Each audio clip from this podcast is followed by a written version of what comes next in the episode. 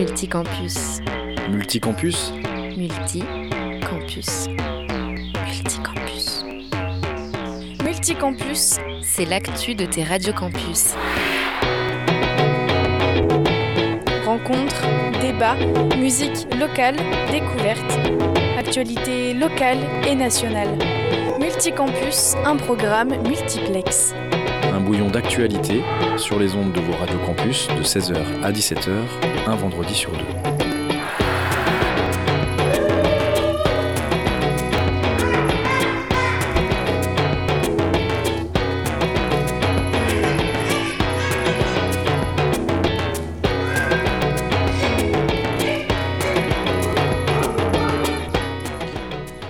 Tous et bienvenue pour cette nouvelle émission Multicampus. On a mis un petit peu de temps à redémarrer cette saison 2021-2022, mais on est bien là. On est là une semaine sur deux, tous les vendredis, une semaine sur deux, euh, de 16h à 17h, avec euh, de nombreuses euh, radios du réseau Radio Campus France qui s'associent pour produire une émission en direct et en live. On est aujourd'hui avec notamment Radio Campus Tour, avec entre autres euh, euh, Maxime et euh, Axel. Bonjour à vous deux. Est-ce qu'on a réussi à établir euh, la liaison? Est-ce qu'on vous entend euh. Ah oui, vous êtes là. On nous entend? Oui, on vous êtes là. C'est bon. C'est parfait. On est également avec euh, Julien et Lilian de Radio Campus euh, Orléans. Hello. Bonjour. Bonjour. Ainsi qu'avec euh, Sophia de Radio Campus Angers, Bonjour. Avec Alexis et Amélie de Radio Campus Besançon. Bonjour. Hello.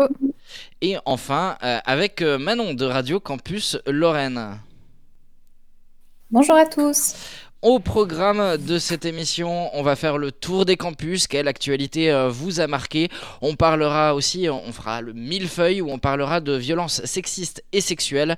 On parlera de femmes importantes dans nos régions euh, respectives. Et on terminera aussi avec un focus international où on parlera de Corée. Mais sans, sans plus attendre, on va tout de suite parler patois et on va retrouver Lilian de Radio Campus Orléans. C'est ça. Alors, euh, pour euh, aujourd'hui, le patois, euh, c'est euh, c'est chips. Alors, euh, d'après vous, qu'est-ce que veut dire ces chips? Euh, Si vous avez une petite idée. Aucune idée, ça se mange? Euh, non, pas du tout. Qu'est-ce C'est que plus, c'est? Euh, Genre, c'est c'est foutu, c'est fini? Euh, on se rapproche. On se rapproche. C'est la fin, c'est. Hmm, on s'éloigne là. Ah bah, c'est foutu, on se rapproche et c'est la fin, on s'éloigne. Pour moi, chips, c'est quand on dit euh, deux- un mot en synchro avec quelqu'un d'autre. Hmm. Ah oui, il y T'es a, d'où, toi il y a- il y a ça. Si, ça, ça c'est vrai. Chips, quand on dit par exemple euh, euh, quelque chose en même temps avec euh, un ami, par exemple. Mais ces chips, en gros, c'est une expression utilisée par les jeunes depuis une vingtaine d'années sur Orléans et ça, si- ça signifie euh, c'est dommage. Ou sinon, euh, par exemple, euh, pour plus récemment, je pense, par exemple, euh, quelque chose de chips, c'est quelque chose de bof, pas terrible. Mais ces chips, de base, c'est vraiment euh, c'est dommage. Par exemple, il pleut aujourd'hui, c'est chips. Vraiment, c'est chips. Euh, ah, C'est t'as fait eu- Guélard par sa meuf. Ouais, voilà. Chips. Genre, euh, t'as eu 8 sur 20 en maths, ah, chips pour toi, tu vois. C'est c'est- ça, ils s'emploient à toutes les sauces. Et ça déconcerte souvent les non- les non-orléanais. Et après, pour l'origine du mot, une hypothèse, c'est que ça serait influencé par euh, le mot anglais cheap, qui veut dire bas de gamme. Du coup, voilà pour le patois. Alors, pour petite précision, ça fait presque 40 ans qu'on l'utilise dans l'Orléanais. hein. Ah. Parce que quand j'étais au, Je suis vieux, hein, mais quand j'étais déjà en CP, on disait déjà chips. Ah ouais? Ouais. Ok, bah voilà. Du coup, euh, maintenant, Allons-y. On va partir euh, sur, la suite. Euh, exactement, on va partir sur euh, le tour des campus. Alors, c'est euh, chaque radio qui va nous présenter son actualité, puis annoncer l'actualité suivante. Et on va commencer avec Sophia Danger qui va nous parler des Noëls alternatifs et éco-responsables. Oui, exactement. Alors, on n'a pas besoin de le rappeler, le temps des fêtes approche à grands pas et entre les paquets de cadeaux, les repas où la viande est souvent mise à l'honneur ou l'immanquable sapin, Noël ne rime pas facilement avec écologie, mais il existe des alternatives pour passer des fêtes plus éco-responsables tout en soutenant l'économie locale. Eh bien, Radio Campus Angers, nous en avons parlé avec plusieurs invités cette semaine, à commencer par la directrice et deux artistes de l'association Central 7. Central 7 est installée sur une friche industrielle, sur la friche des anciennes mines de fer à Ségré en Anjou bleu, et l'association valorise ce patrimoine en mettant ces espaces à la disposition des artistes qui viennent donc en résidence. Et ce week-end, Centre 7 organise un marché de Noël. Des artistes en résidence et des artistes invités proposent leurs créations, qui sont donc des idées de cadeaux locales et donc plus responsables. C'est le cas par exemple des sculptures de Christophe Silvarelli qu'on a reçu à la radio, qui sont réalisées en matériaux de récup, ou alors vous trouverez aussi les cadres éclectiques de Camille Girard, qui sont inspirés des cabinets à curiosité. Donc si vous êtes euh, curieux et curieuse, Central 7 vous attend donc ce samedi et dimanche de 14h à 19h. Et comme on disait au début, il n'y a pas que les cadeaux qui engendrent une grosse consommation pendant les fêtes. Les décorations et le sapin font vite augmenter aussi notre production de déchets et c'est bien pour cette raison que la Maison de l'Environnement de Angers organise un programme vraiment très très riche d'ateliers autour du, euh, du Noël euh, zéro déchet. Alors, ça se passe sur la place du ralliement, au cœur de, Angers. Et euh, le premier de, ces ateliers est consacré à la fabrication de boules de Noël avec de matériaux recyclés. Le programme, comme je le disais, est très riche et il se déroule jusqu'au 23 décembre. Il y a par exemple aussi un atelier conseil pour manger sain et gourmand pendant les fêtes parce que oui, euh, la dinde et le foie gras pèsent aussi euh, sur notre bilan carbone à Noël. Pour finir, le 122, le tiers-lieu culturel d'Angers, accueille son marché de Noël alternatif également. Et cette fois-ci, c'est aussi un marché euh, de créateurs, mais au féminin, parce que parmi les exposants, ce dimanche 12 décembre de 11h à 19h, vous pourrez rencontrer également le collectif Ardent Club. Il regroupe des femmes artistes, artisanes et créatrices locales. Donc, pour vos fêtes, je vous conseille de penser écolo, de penser local et surtout de penser inclusif. Direction maintenant la Lorraine. Manon va nous parler des élections de représentants étudiants du CRUS. Effectivement, l'actualité en Lorraine, c'est même une actualité française. Euh, ce sont les élections des représentants étudiants au CRUS. Elle se déroulait du mercredi 8 au vendredi 10 décembre et vous aviez jusqu'à 15h pour voter. En Lorraine se présentaient la FSE, l'UNI-Lorraine, l'UNEF et Fédélor. Élu pour deux ans de mandat, il porte une voix fondamentale lors des décisions du budget du CRUS ou en ce qui concerne l'augmentation euh, des loyers des logements étudiants, par exemple. La première fois, le vote s'est fait en ligne sur le site evote.lecrous.fr. Radio Campus Lorraine a organisé pour l'occasion une table ronde en présence des différents syndicats. Pendant une heure, ils ont pu discuter de bourses, de restauration étudiante, de logement, de culture et de vivre ensemble. Avec 10 minutes chacun, il fallait donner ses grandes idées, répondre aux autres et peut-être convaincre les auditeurs à voter. En effet, après avoir sondé quelques étudiants du campus Solcy ou Bridou, le constat est que peu sont réellement au courant de la vie politique de leur campus. Qui se présente, comment on vote, à quoi ça sert, ce sont toutes les questions qu'ils se posent. Alors, mauvaise communication du CRUS, c'est ce que déplorent les syndicats. publicité faite de manière massive mais trop tardive, mais aussi un mauvais timing. Les étudiants sont en plein partiel ou révisent pour ceux de janvier le vote en ligne n'est pas si facile que ça. Alors comment intégrer euh, les étudiants dans la politique? C'est une question qui reste cruciale pour les syndicats. Pour ce qui est des professions de foi, chacun a pris la parole sur différentes catégories. Une augmentation des bourses, c'est une volonté générale. Une augmentation des bourses au mérite pour l'UNI. Une allocation universelle pour l'UNEF, par exemple. Les restaurations fait également débat. Repas à 1 euro, ticket resto, pas assez de resto U ou ouvert pas assez longtemps, la précarité pour se nourrir est fondamentalement présente dans les programmes des candidats. évidemment, logement. Par l'insalubrité, euh, cela inquiète énormément les étudiants comme les syndicats. Tout de suite, c'est Radio Campus Orléans qui va vous parler de l'exposition Des jouets par milliers. Alors, jusqu'au 24 décembre, la bibliothèque des Jacobins euh, à Fleury-les-Aubrais, dans l'agglomération orléanaise, propose une exposition intitulée Des jouets par milliers. Elle connaît déjà un énorme succès. C'est avec le concours des services techniques de la commune que cette exposition a été mise en place, notamment en ce qui concerne la réalisation des décors et l'illumination des locaux. Une superficie d'environ 200 mètres carrés est consacrée à la présentation des jouets et des maquettes, gracieusement mis à la disposition des responsables de la bibliothèque par une dizaine de collectionneurs. Ces jouets sont ainsi répartis par thématique. C'est ainsi que l'on peut admirer une importante quantité de poupées anciennes et de nombreux ours en peluche de toutes les époques. Tout autour de la pièce principale, les visiteurs peuvent découvrir une ville enneigée construite à partir de pièces de Lego, ainsi qu'une maquette de train miniature traversant la montagne. Ils peuvent maintenant contempler plusieurs manèges en mouvement et une imposante tour Eiffel, le tout assemblé à partir d'éléments de mécano.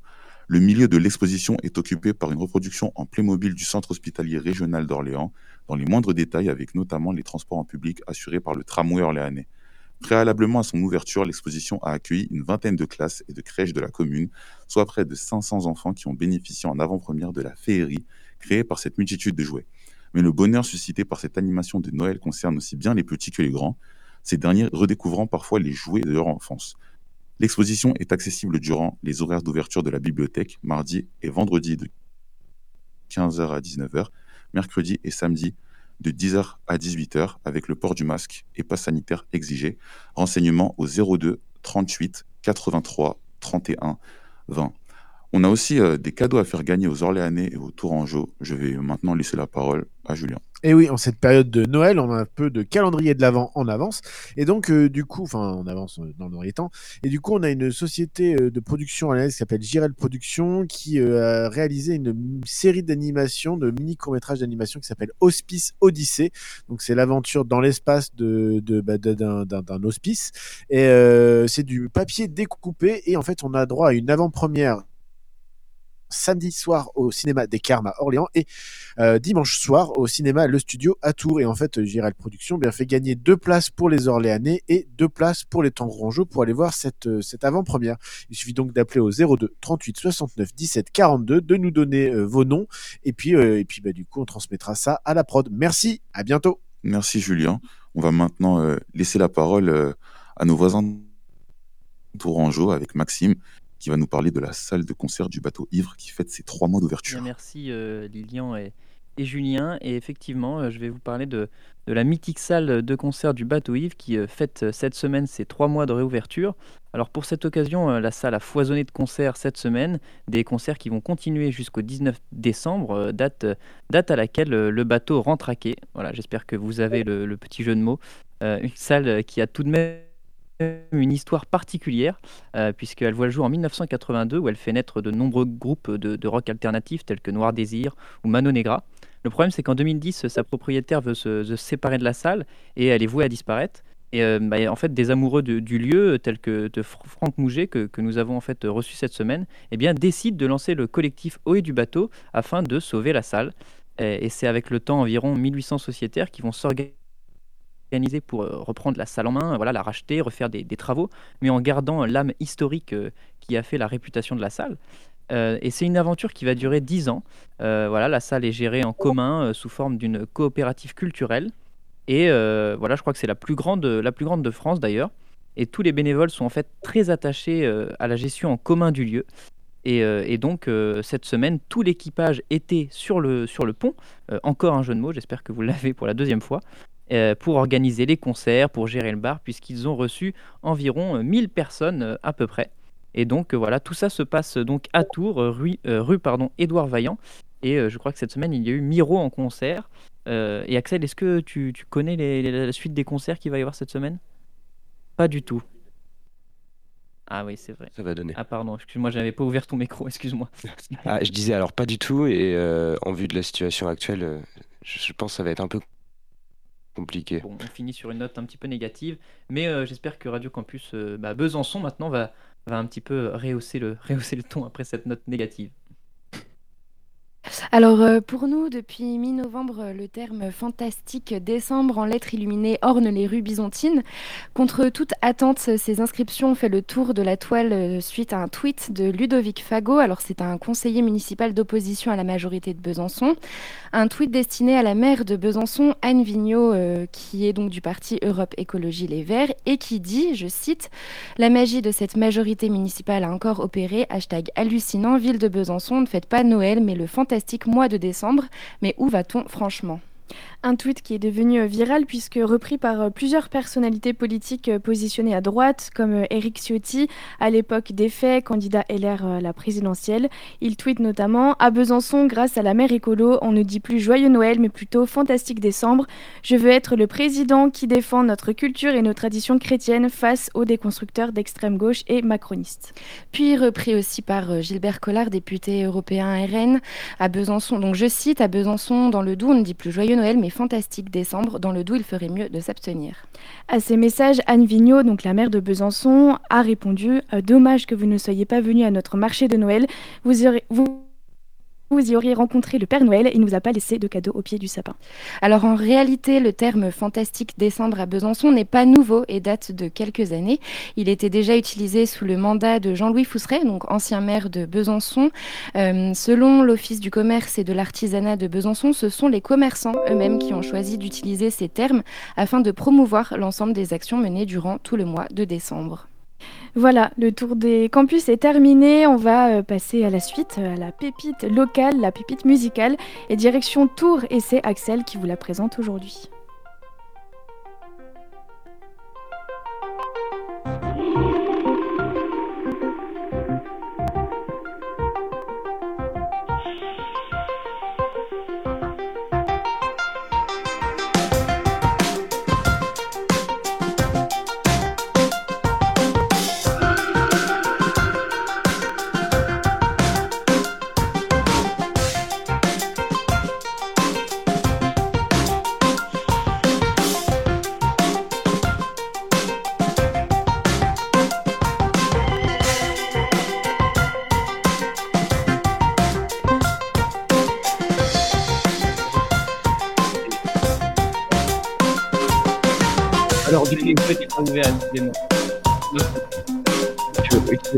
On va parler donc du groupe Meul, qui est un triptyque d'instrumentalistes où se confrontent deux batteurs et un guitariste, le tout surplombé par un synthétiseur modulaire.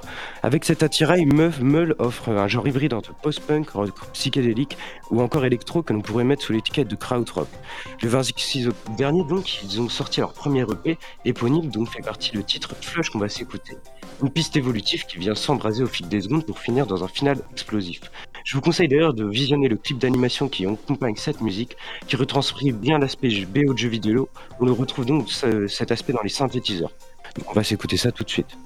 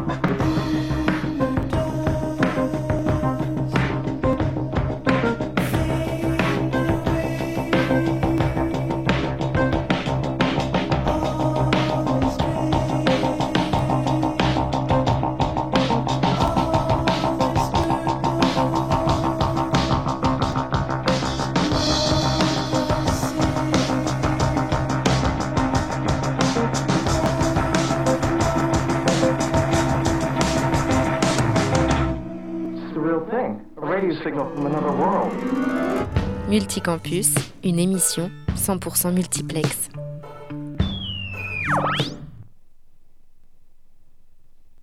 Et on est de retour hein, dans Eh cette nous émission. sommes, euh, de retour. Oui, Axel. Nous sommes de retour, effectivement. Et, euh, je, je- ah, je, je t'ai pas entendu, Tom, excuse-moi. Pas de souci, c'est à toi. Et euh, on s'excuse ici à Radio Campus Tour pour, pour ce lancement un petit peu, un petit peu euh, voilà, moyen de, la pépite locale. Et on enchaîne tout de suite euh, donc euh, avec euh, le millefeuille. Eh bien, le millefeuille, c'est un triptyque donc de reportages réalisés sur une même thématique par trois radios différentes. Et cette semaine, eh ben, on vous propose un, un sujet qui a récemment beaucoup fait parler hein, et pour lequel la mobilisation continue puisqu'il s'agit des violences sexistes et sexuelles. Et pour ma part, j'ai reçu cette semaine Agathe du planning familial d'Indre-et-Loire qui est venue nous parler donc des actions de prévention menées par le planning concernant les dangers, en milieu festif. Alors dans l'extrait euh, de cette interview, on discute notamment des conséquences liées à la drogue dans les bars et euh, pour lesquelles Agathe nous donne quelques précieux conseils. Me vient l'idée de rappeler le. Il y a un numéro d'urgence, peut-être qu'on peut appeler, je crois que c'est le. 3919. Le 3919, c'est ça. Exactement. Exactement. Et, euh, et puis après, tu as parlé aussi dans la deuxième partie de ta chronique de, de- de la prévention euh, en milieu festif. Et euh, ça m'a fait penser, il y a un hashtag qui est apparu il n'y a pas longtemps, je crois, le hashtag balance ton bar, comme ça. Oh oui, il y a Balance ton bar et puis en ce moment, euh, alors à Tours notamment, mais pas que, euh, on a une grosse recrudescence euh, des administrations euh, non consenties évidemment de GHB. Euh, beaucoup de témoignages de femmes, mais pas que, euh, de d'hommes aussi euh, qui ont fréquenté des bars de nuit ou, pas et, à qui on a administré ces petites choses-là. Donc on va faire aussi pas mal de prévention là-dessus. Et ça c'est une petite breaking news, mais il y a des, y a des, des actions qui vont se monter très rapidement là de la part de, du planning, notamment de Stop Harcèlement de Retour qui est très très actif là-dessus, le centre LGBTI de Touraine également. Nous toutes, etc. Donc voilà, il y a des choses qui arrivent euh, en lien avec tout ça, ouais.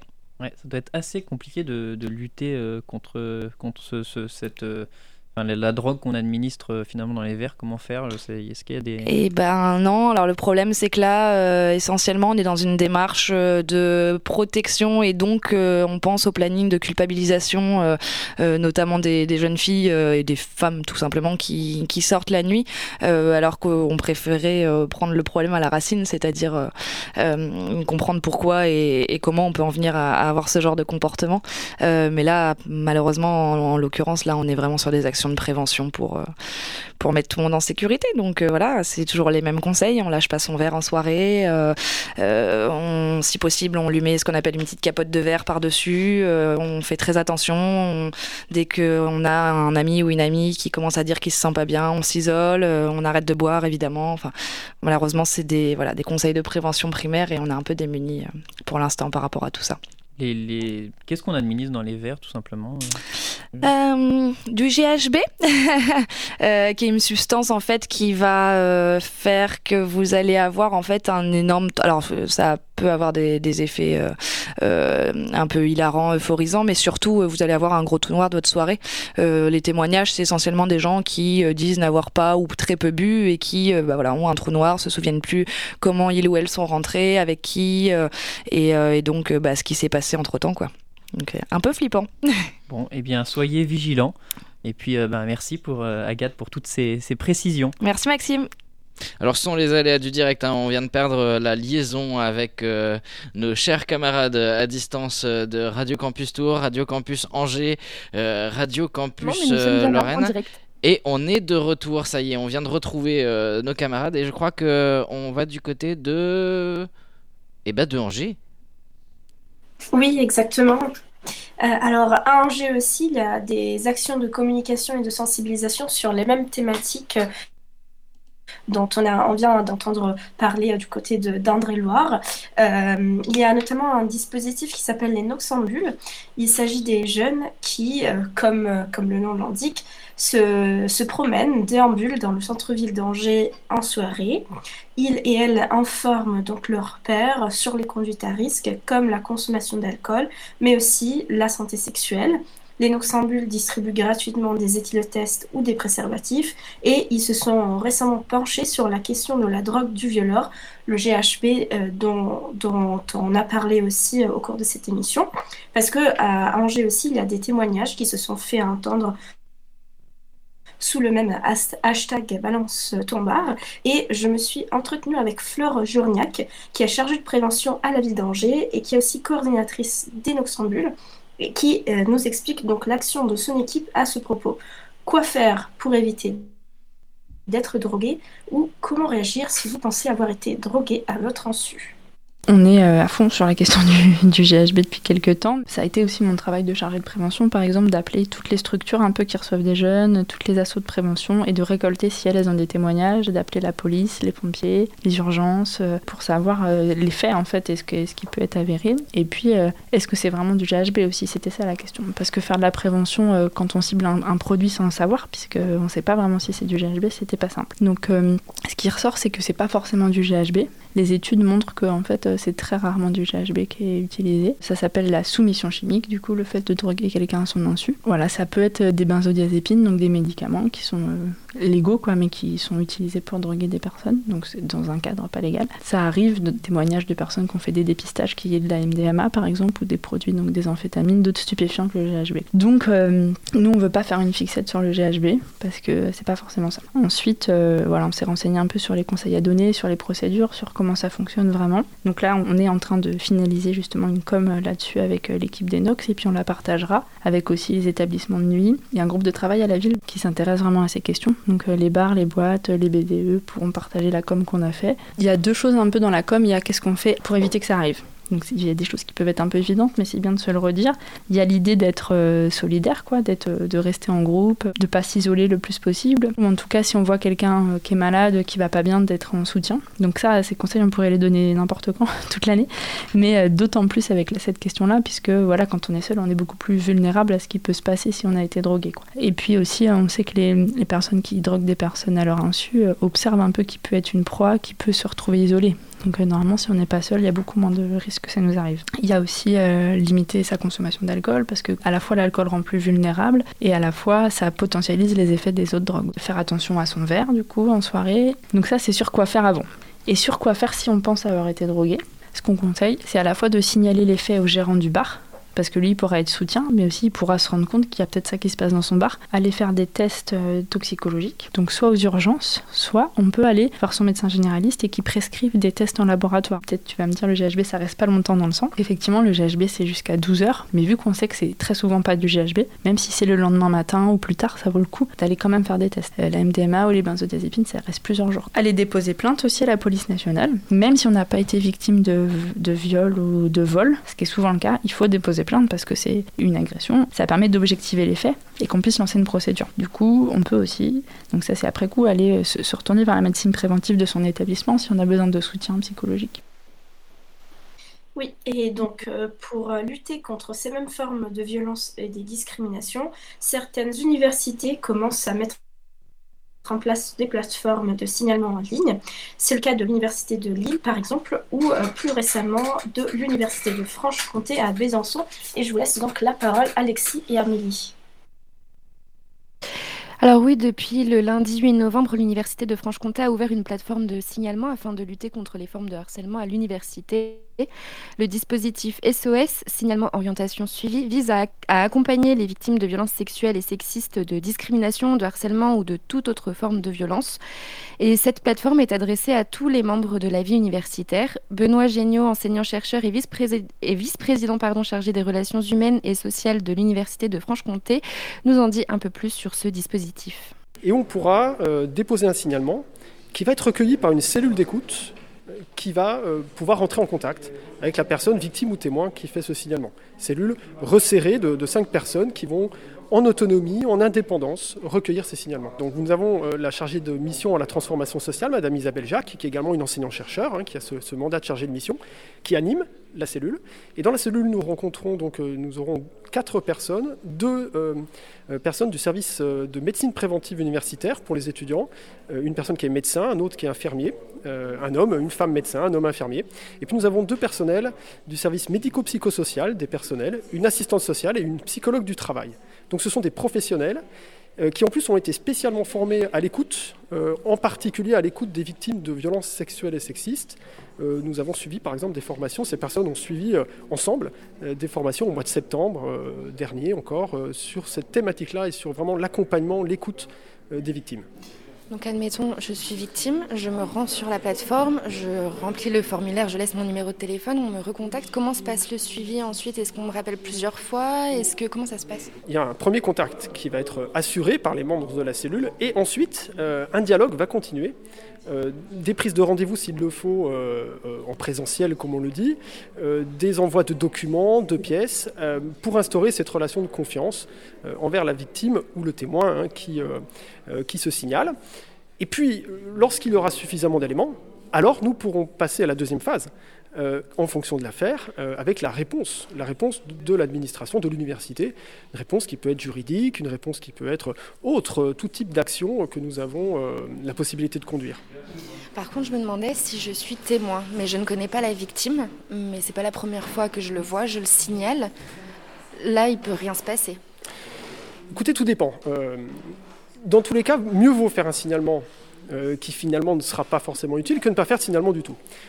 On, peut penser peut-être que ça ne servira à rien, mais vous n'êtes peut-être pas le seul à être témoin. Peut-être il y en a déjà eu d'autres, et peut-être des victimes elles-mêmes ont pu signaler, mais de manière anonyme, sans savoir. Donc il est important que toute personne, euh, vraiment de bonne foi, objective, qui constate des dysfonctionnements de la sorte, c'est-à-dire des actes de violence, quels qu'ils soient, de harcèlement, il faut utiliser notre site internet.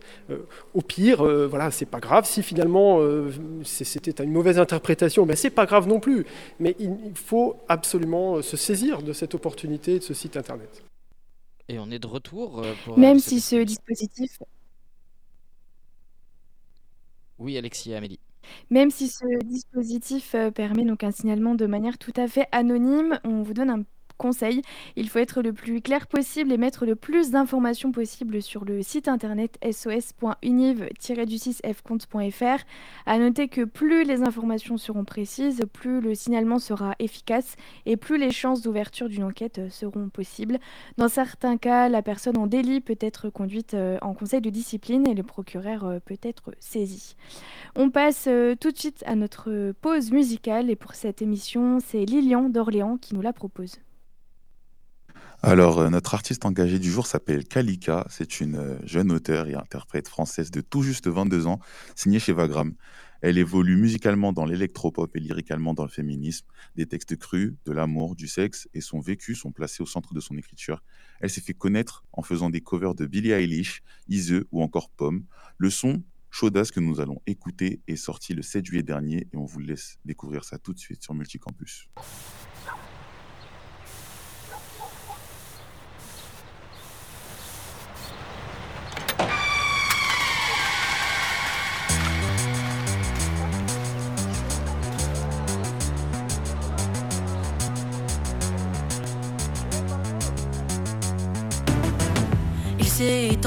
Empressé de leur dire à quel point ils m'auraient fait jouir. Pourquoi faudrait-il que je passe encore une fois pour la chaudasse? Pourquoi le mec serait pas fautif? C'est lui qui dégrafe les soutifs. Pourquoi faudrait-il que l'on passe encore toujours pour des chaudasses? R, t'es où Hier qu'on me demande ta vélé, t'étais à l'air, c'est ça. Tu cherchais à te vendre.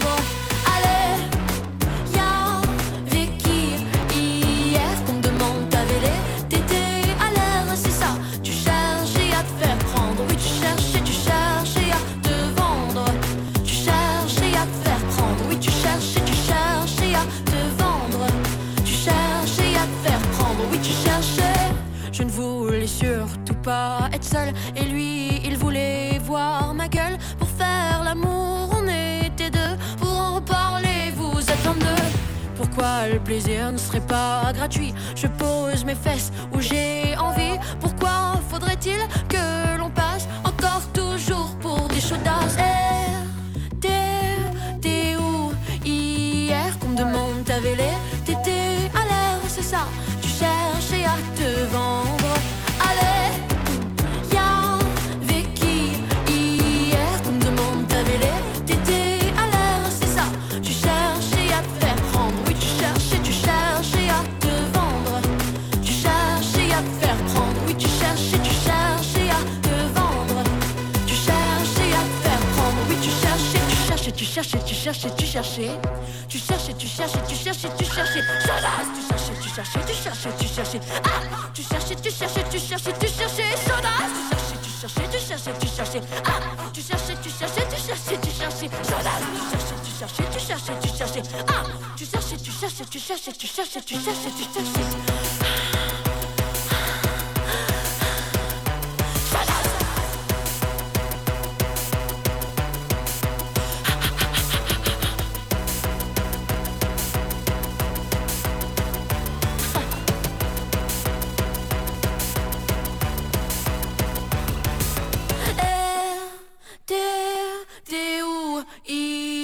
demande ta vélé T'étais à l'air, c'est ça. Tu cherchais à te vendre. Allez, y'a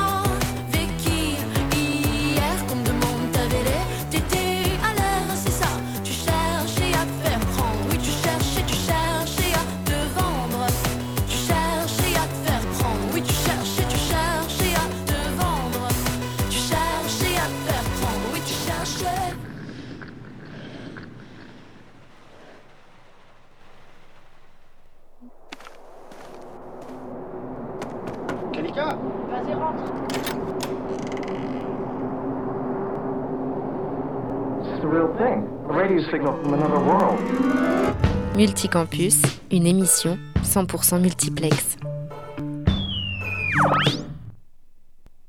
On vient de s'écouter euh, Kalika avec euh, le titre Chaudasse, une artiste très très très très talentueuse et euh, comme on l'a vu engagée. Du coup, maintenant, on va passer à notre discussion de l'émission qui sera basée sur le panthéon féminin. On va présenter les femmes importantes de chacune de nos régions et on va commencer avec Alexis et Amélie de Campus Besançon. Oui, alors nous allons tirer le portrait de Denise Laurac, née Lévy. Elle est née en 1916 à Besançon, a fait sa scolarité au lycée Pasteur de Besançon, au centre-ville. Elle épouse en 1938 Jacques Laurac, un jeune avocat de Belfort. Ils auront d'ailleurs un enfant ensemble un an plus tard. La Seconde Guerre mondiale éclate. Denise va vivre chez ses parents avec leur fils.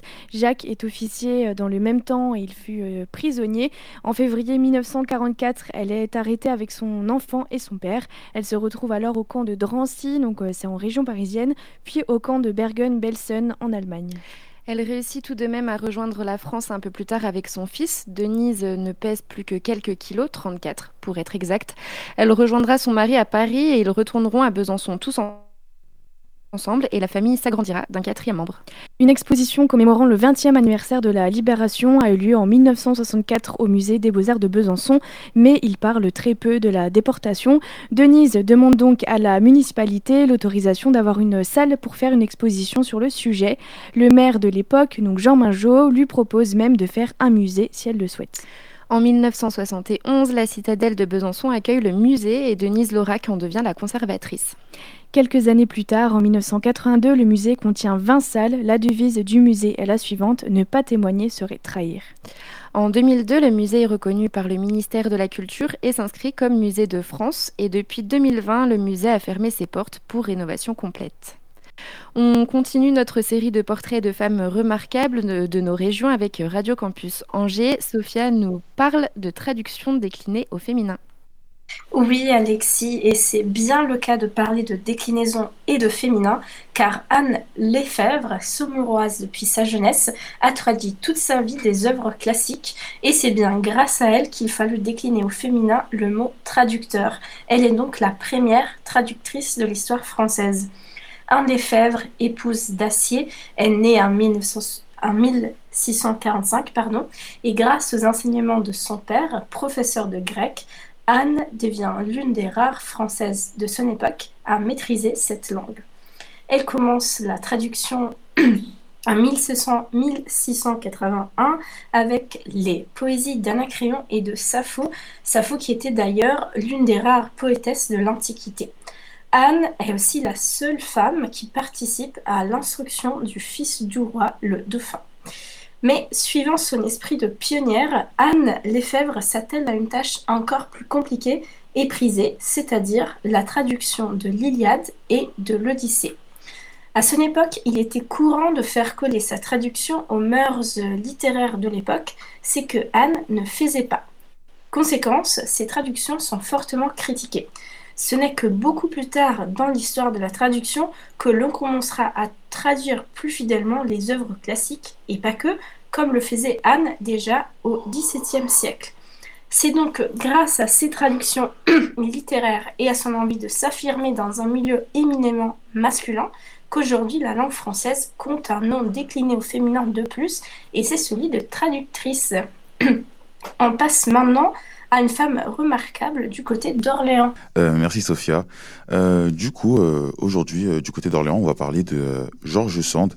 Alors, c'est un pseudonyme parce que de base, elle s'appelle Amantine Aurore Lucille Dupin de Franqueuil par mariage baronne du Devant.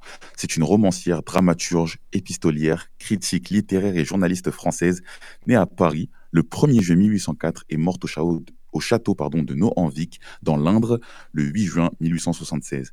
Elle compte parmi les écrivains les plus prolifiques, avec plus de 70 romans à son actif et 50 volumes d'œuvres diverses, dont des nouvelles, des contes, des pièces de théâtre et des textes politiques.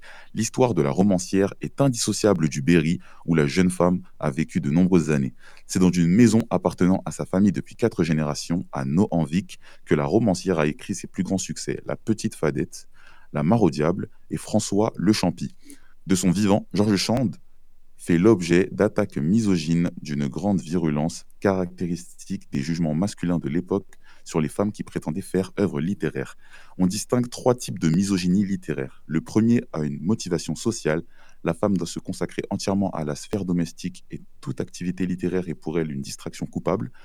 Le deuxième montre une motivation morale. Les romans écrits par des femmes nécessairement des sentiments excessifs et des passions dangereuses contraires à la morale, puisque susceptibles de faire l'apologie de l'adultère. Et le troisième s'enracine dans une conception sexiste des capacités de l'écrit des deux sexes. Le génie littéraire ne peut être que mal. L'ensemble de ces critiques misogynes tendent à confondre l'œuvre et l'auteur, et Sand a été accusé d'être animé par des passions excessives. On va maintenant passer euh, à Manon de Campus Lorraine qui va nous parler de la résistante sœur Hélène Studler. Effectivement, la résistance et la Lorraine, c'est une longue histoire, mais connaissez-vous Sœur Hélène Studler Des femmes dans la résistance, il y en a eu, Bertie Elbrecht, Marie-Madeleine Fourcade et d'autres, mais Hélène Studler était instigatrice d'un réseau de résistance en Alsace-Lorraine. Elle commence sa carrière, si je puis dire, en 1940. Elle organise des ravitaillements pour 440 000 prisonniers de guerre français dans les camps de Moselle. Elle aide également des officiers prisonniers à s'évader en leur fournissant des vêtements de civils, des fausses cartes, etc. Comme elle avait plus d'un tour dans son sac, elle a organisé énormément de passages de frontières entre l'Alsace-Lorraine et la France. Elle a plusieurs fois été arrêtée, mais grâce à ses différents contacts, elle écoule de jours plutôt joyeux à Metz ou à Lyon. Elle décédera malheureusement d'un cancer, pardon, à Clermont-Ferrand le 3 décembre 1944. Juste, avant, pardon, elle a également appris la libération de Metz et elle a reçu la Légion d'honneur des mains du général Giraud. Tout de suite, Radio Campus Tour vous parle de Marie-Amélie Le Fur, une athlète handisport. Et oui, euh, une grande, sportive, effectivement, Marie-Amélie Le Fur. Euh, donc, euh, une femme qui force l'admiration tant par son courage que par sa détermination.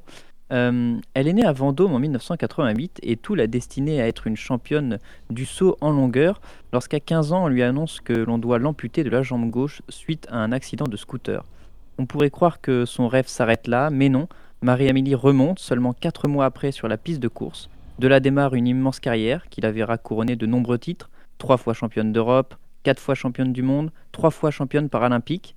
Et c'est en août dernier qu'elle décide, épuisée par le sport de haut niveau, de mettre un terme à sa carrière au JO de Tokyo.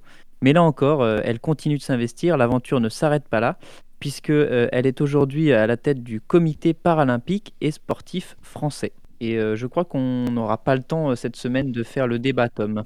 Oui, ce sera que, que partie remise. Hein. Ce sera un autre sujet que vous retrouverez euh, euh, dans Multicampus certainement euh, dès l'année prochaine, puisque c'était le seul et unique de cette fin de saison.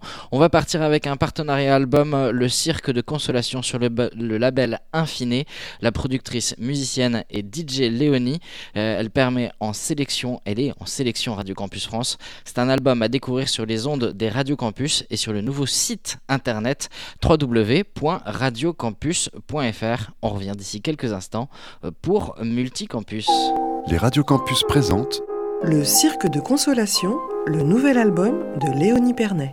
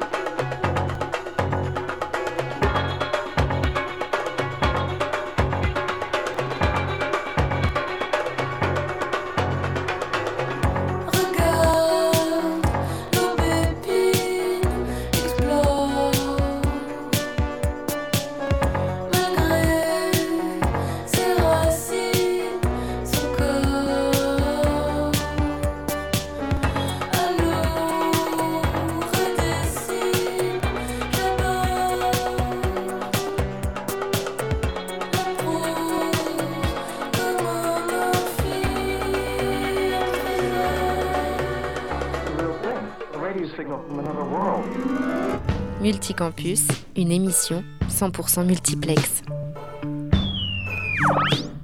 On arrive à la dernière partie de cette émission, c'est la rubrique libre internationale.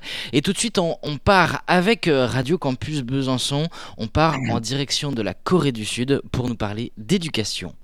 Et oui, donc récemment, j'ai pu participer à une conférence proposée par Warim Cho, donc, qui est professeur à l'Université nationale de John Book en Corée du Sud. Elle y a abordé l'évolution du système éducatif coréen de l'occupation japonaise à nos jours, avec pour problématique comment le système éducatif coréen est-il devenu un système modèle? Rencontre avec Warim Cho. Je suis professeur euh, de la littérature française à l'Université nationale de Jeonbuk en Corée du Sud. Je m'appelle Warim Cho.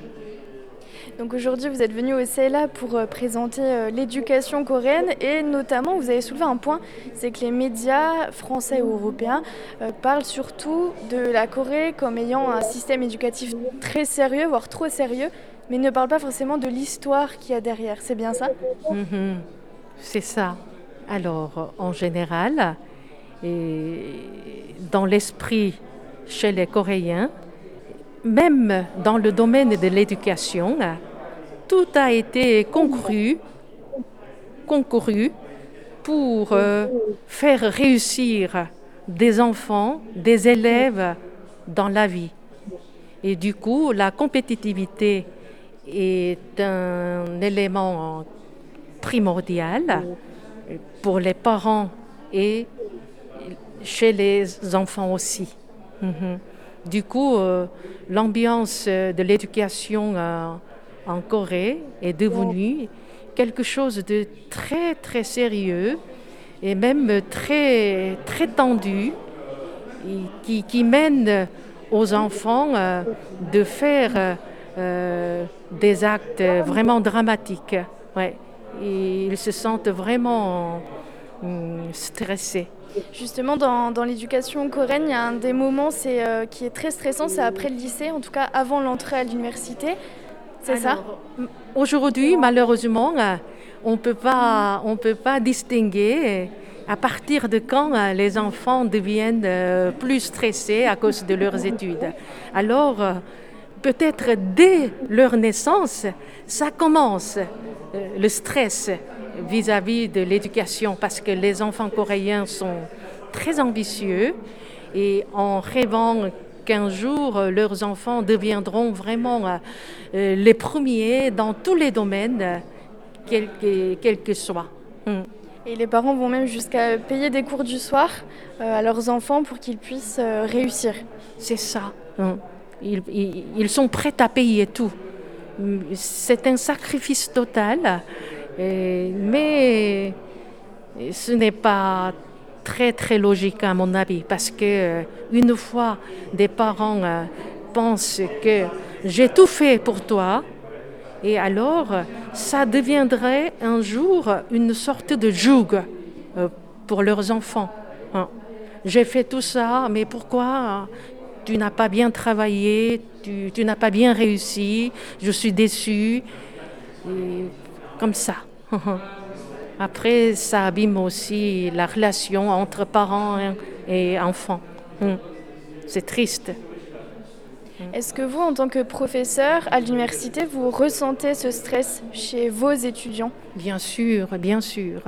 Et je constate euh, à travers mes étudiants, et en apparence, ils ont l'air heureux en menant leur vie universitaire sur le campus mais en réalité, dès qu'ils viennent dans mon bureau euh, pour parler euh, de leurs sentiments internes, ils ne sont pas heureux ils sont vraiment soucieux euh, de, leur avenir.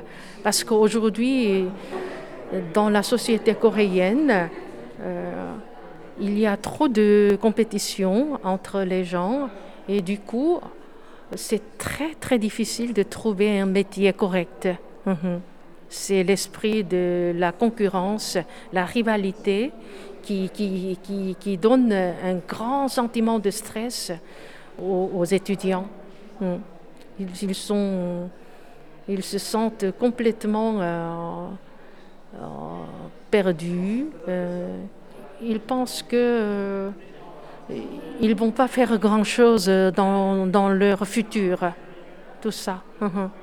Qu'est-ce que vous leur dites alors quand euh, tous ces étudiants viennent vous voir et qui sont tristes et qui sont stressés par rapport à leur avenir? Alors, euh, je leur dis, eh, essaye de trouver quelque chose euh, que tu pourras aimer dans toute ta vie. Et si tu aimes quelque chose, dans n'importe quel domaine, alors euh, ça t'apportera le bonheur. Euh, le bonheur n'est pas quelque chose qu'on peut obtenir par l'argent, même si l'argent est, essentiel pour mener correctement la vie, mais quand même, euh, pour être heureux, il faut savoir trouver quelque chose qu'on aime. C'est ça. J'ai une dernière question. Là, comme euh, système coréen, en tout cas dans votre sous-titre, vous le présentiez comme un modèle, ce mhm. système euh, mhm. éducatif coréen. Mhm. Mais en même temps, euh, certaines personnes le critiquent puisque justement, il y a tout ce stress des étudiants derrière. Donc, comment, comment on peut le qualifier? Comment on peut conclure par rapport à ça? Parce qu'il y a les deux côtés, à la fois un modèle éducatif et quelque chose de très stressant. C'est paradoxal, c'est une bonne question. Hum, la société coréenne est très dynamique. Alors, malheureusement, cette ce dynamisme provient d'un côté de, cette rivalité qui, qui, tue les uns et les autres.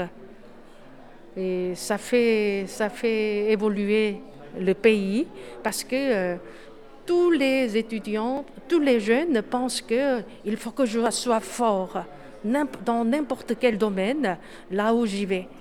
C'est ça, cet esprit de la compétitivité, la rivalité, la concurrence qui mène, euh, qui mène paradoxalement euh, notre pays très hum, développé, c'est ça. Mhm. Parce que tout le monde, euh, tout le monde veut devenir perfectionniste. On n'est pas, on, se, on se pardonne pas, même si on est un peu feignant, paresseux. Euh, malgré tout, il se sent, il se sent coupable. Pourquoi j'ai fait ça? J'aurais dû faire mieux. Hein. Tout vient de ma faute, etc. Le jour du Sonon, donc le bac coréen, les motards de la police, par exemple, proposent aux élèves en retard de les accompagner jusqu'à l'examen. En tout cas, tout le pays est en pause durant cet examen euh, pour les étudiants. Cette euh, émission multicampus touche à sa fin. Il est 59. On va rendre l'antenne euh, à temps. pour la prochaine émission, on se donne rendez-vous le 15 janvier. Bonne journée. Merci à tout le monde d'avoir participé. Bonne journée. Merci et très bonne continuation à vous.